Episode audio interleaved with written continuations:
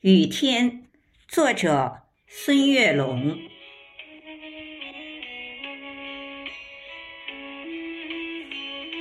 昨天下午的教室，我们正在排练着朗诵节目。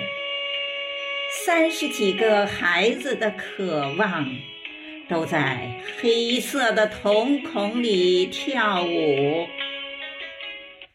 温柔的春花经过了雨水，已经在夏季漫舞旋转。那冒充豁达顽皮的傻笑，那装模作样成人的腔调，那潇洒动作蹩脚的表演，那古灵精怪真实的孩童。慢慢摸索，才能找到精彩的自己。上课的时候下雨了，我突然想起，在大漠深处久未喝水的生物，在荒凉高岗久未喝水的古墓。在黄土高坡久未喝水的禾苗，在褐色梁山久未喝水的仙树。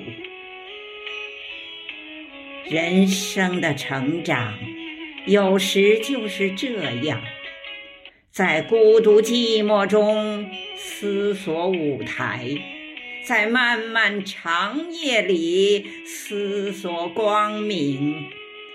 在安静无声中思索喧闹，在灯红酒绿中思索纯净，在痛苦失去后思索真情。